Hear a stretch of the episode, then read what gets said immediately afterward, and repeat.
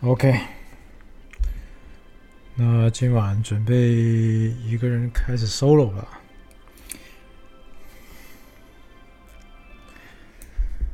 那其实距离 Y 是正想在上一次的原创节目、原创作品来说，就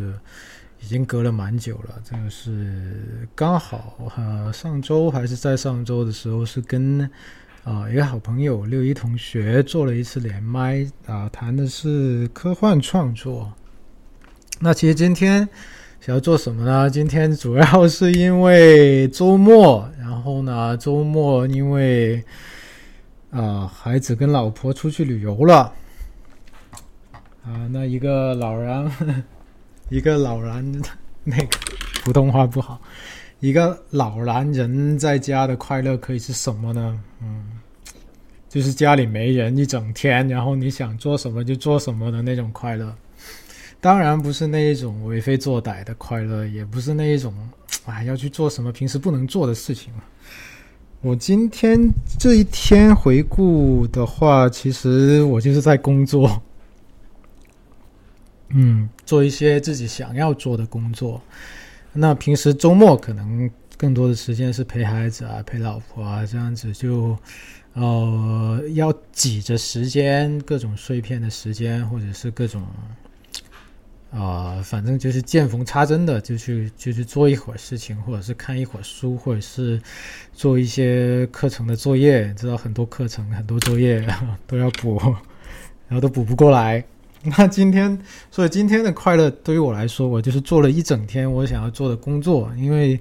呃，正准备要在呃七月底的时候给孩子们做一堂，做一个叫做产品设计课吧。当然，这个产品设计课只是一个名称，它可能更多的在课程上面给孩子们展现的是怎么做一个，可能是一些更加嗯。亲民的一些场景，更加贴近生活的一些场景，比如说，你想要做一个礼物送给你很喜欢的一个朋友，那你会怎么样去做这个礼物？啊，类似类似这种的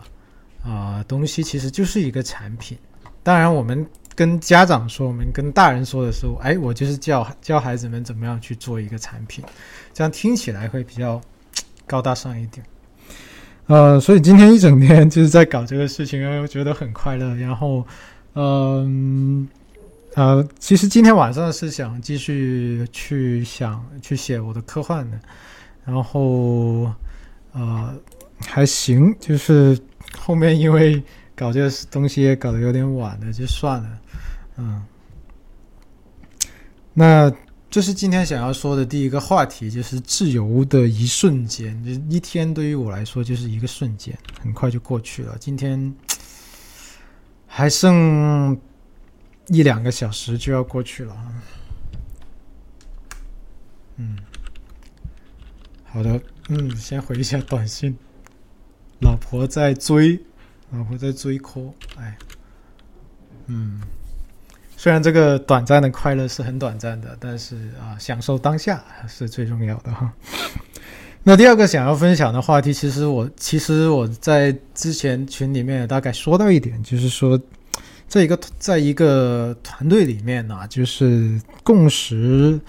非常困难啊，非非常非常难去去养成啊。是的，那其实。那从细节上来说，到底是怎么一回事呢？就是，呃，现在在公司里面，其实是我负责产品嘛。其实我也会写程序，只不过呢，就是不太想写，有点懒，就是而且就是感觉应该就是嗯，可能也是对自己年龄上的一个刻板印象，就是觉得自己写起来应该没有那些年轻人写的那么快啊。于是呢，我就。那我就把程序开发的事情给下放了，我就下放给了另外一位同事。那现在其实公司里面的软件团队只有两个人，这就很尴尬，就是只有一个产品经理跟另外一个程序员。你要想想这样的场景，如果两个人掐起架来的话，啊，掐起架来的话，是是没有人去调解的，就是两个人，一个人在正方，另外一个人在反方，那就在吵啊。那吵的时候怎么办？那看谁的谁的理由比较充足，或者是谁的语语言方式，或者是谁的表现方式更加的强势，那一方就可能是赢了。其实我是很不喜欢这种方式，就是好像要去二元对立，然后呃变成是一定要有一个输赢这样子，我觉得很没意思。但是呢，为什么这件事情又很难呢？就是说。呃，我在跟程序员开发的过程里面，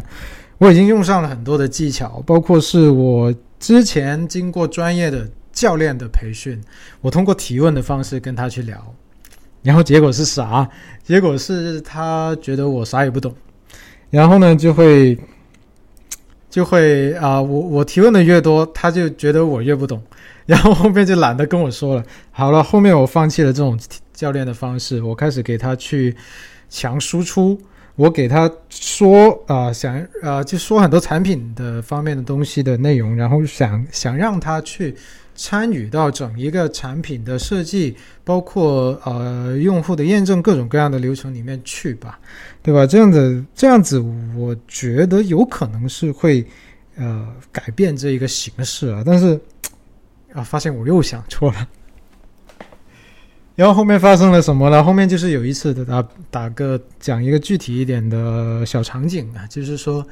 他我跟他说了，就是为什么我我们现在要做以用户为中心的产品设计，对吧？以人为本嘛。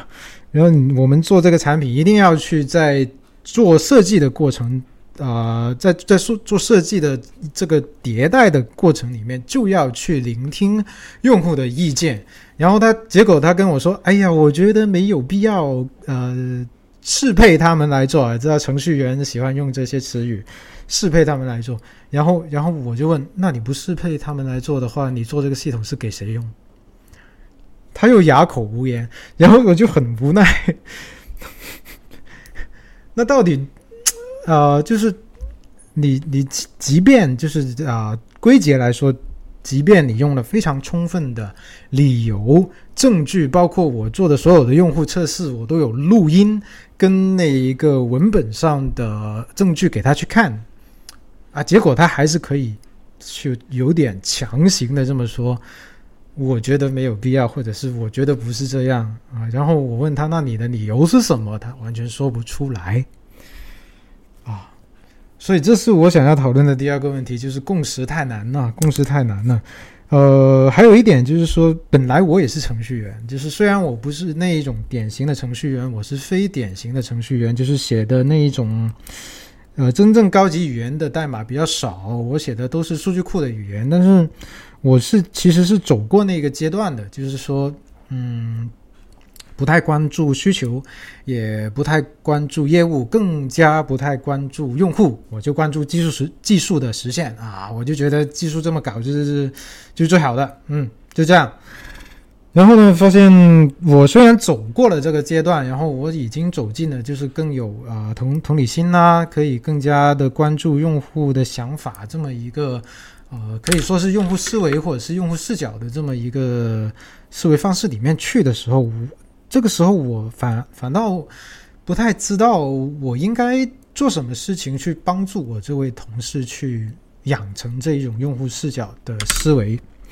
然后呢，包括现在我们我跟他已经有一点隔阂了，就是说白了就是有隔阂，就是呃，经常说着说着就就有点想要打起来的那个气氛。你也知道，两个两个男的吧，两个男的在那里说话，然后说的呃。各自都有点不爽的时候，就是想干架。然后我猜他也干不过我，因为我是打泰拳的，所以这个 之前看的新闻可能是程序员过去揍产品经理啊，但是现在产品因为产品经理会泰拳。这个程序员很难揍得赢啊，他也不敢动手，所以呢，就是说这共识实在是太难了。然后我跟公司的另外一些同事就商量吧，就是可能后续，呃，要进行一系列呃一段时间的公司内部培训，就是让很多的同事啊，包括不单单是软件团队的同事，还有呃其他方面的一些同事，比如说做硬件的同事，比如说做课程内容的同事，然后全部过来参加，那大家都可以了解一下什么叫做以用户为中心的产品设计。那这是目前的一个解决的方案。然后今天。啊，聊得比较快啊！今天第三个话题，其实我今天就就聊三个话题，聊完三个话题我就下线了。然后第三个话题就是想聊一下，嗯，下一步想要创作的科幻。那科幻其实是呃写了三篇，写了三篇的微科幻。然后先回顾一下啊，其实我第一篇写的科幻就是说。想要把自己在正念冥想的时候的那一种体验给变成另外一个故事写出来，所以就有了第一编第一篇的那个呃异验间，异验间就是一个呃其实翻译过来就是有异样体验的一个空间，有异样体验异异样非常异样的异样体验的一个空间。那这在这个空间里面呢，我曾经有过什么样的幻想，然后全部写在文章里了。然后第二篇其实是我很很呃，就是第二篇《报梦》是我非常非常积累了非常非常久的一个情节，在之前跟六一连麦的那一次播客里面，其实也说到了，就是呃，我是很想要跟我我那一位从我高中开始就已经没有跟我在对话的那一个父亲，我的父亲，去再有一次对话的机会，然后我就。把这一个自己的心愿写到了一个微科幻的故事里面，这是第二篇。然后第三篇是，第三篇是哦，生虫。生虫其实我当初的想法是想要致敬虫师，虫师是我非常喜欢的一部动漫。然后，但是我发现啊，就是虽然自己脑子里面是会有很多跟虫师很类似的那一种画面出现，就是。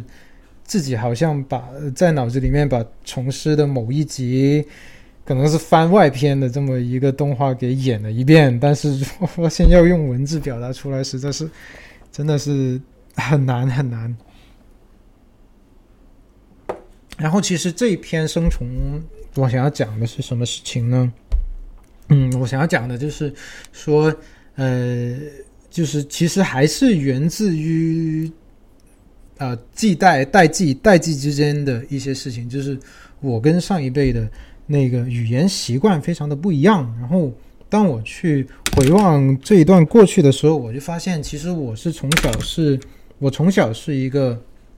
对别人的说话的用词很敏很敏感的一个孩子。因为我很记得我小时候就是呃，曾经有一次，我不记得小学的时候有一个同学曾经给我一个什么样的。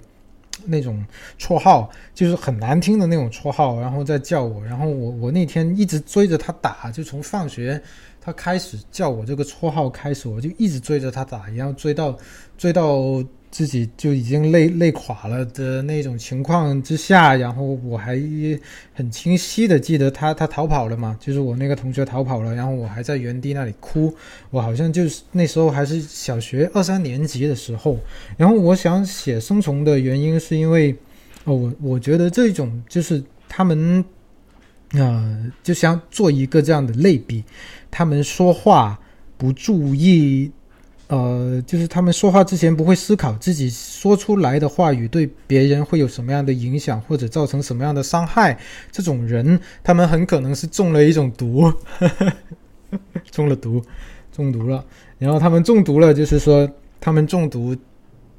因为他们中毒，他们中了虫毒，他们中了这个生虫的毒，所以他们才会说话这么口不择言。嗯。这就是我在第三部科幻里面想说的一个事情，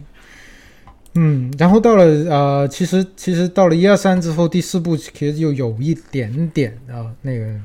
瓶颈了，啊，写了很多的碎片，然后这些碎片暂时还没有连到一块，然后我今天想到了一个，还是还是还是那个老话题，就是说想要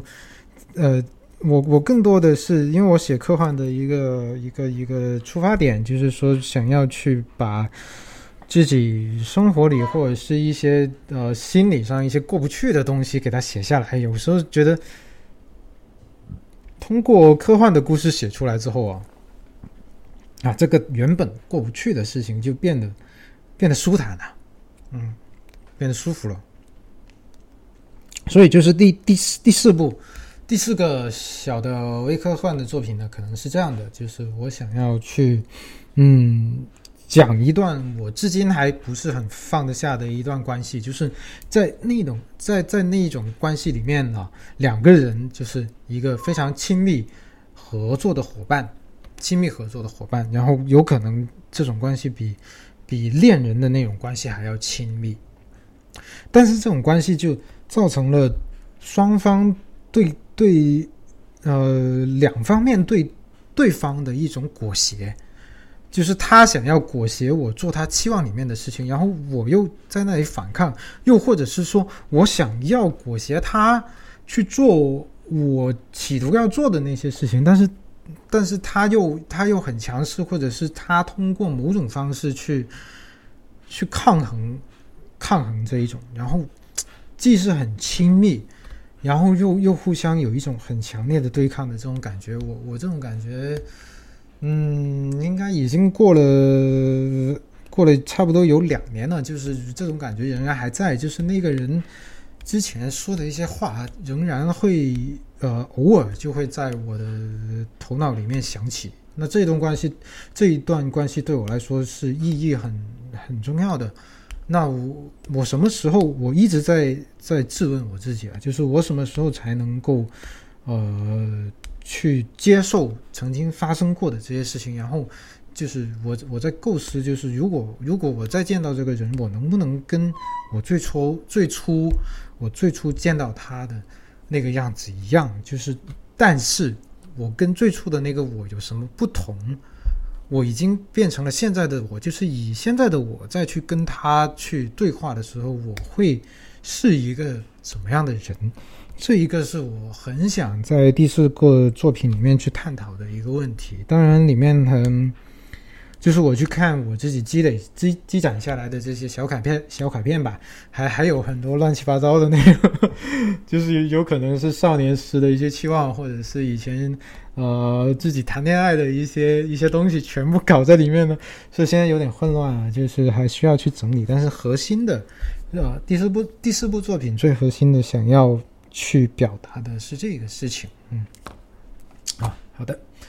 那今天基本上说完了啊。古岩老师刚刚进来了，然后又出去了，所以现在已经没有人了。那我就下线了，谢谢大家，应该没有人连麦了，拜拜，嗯。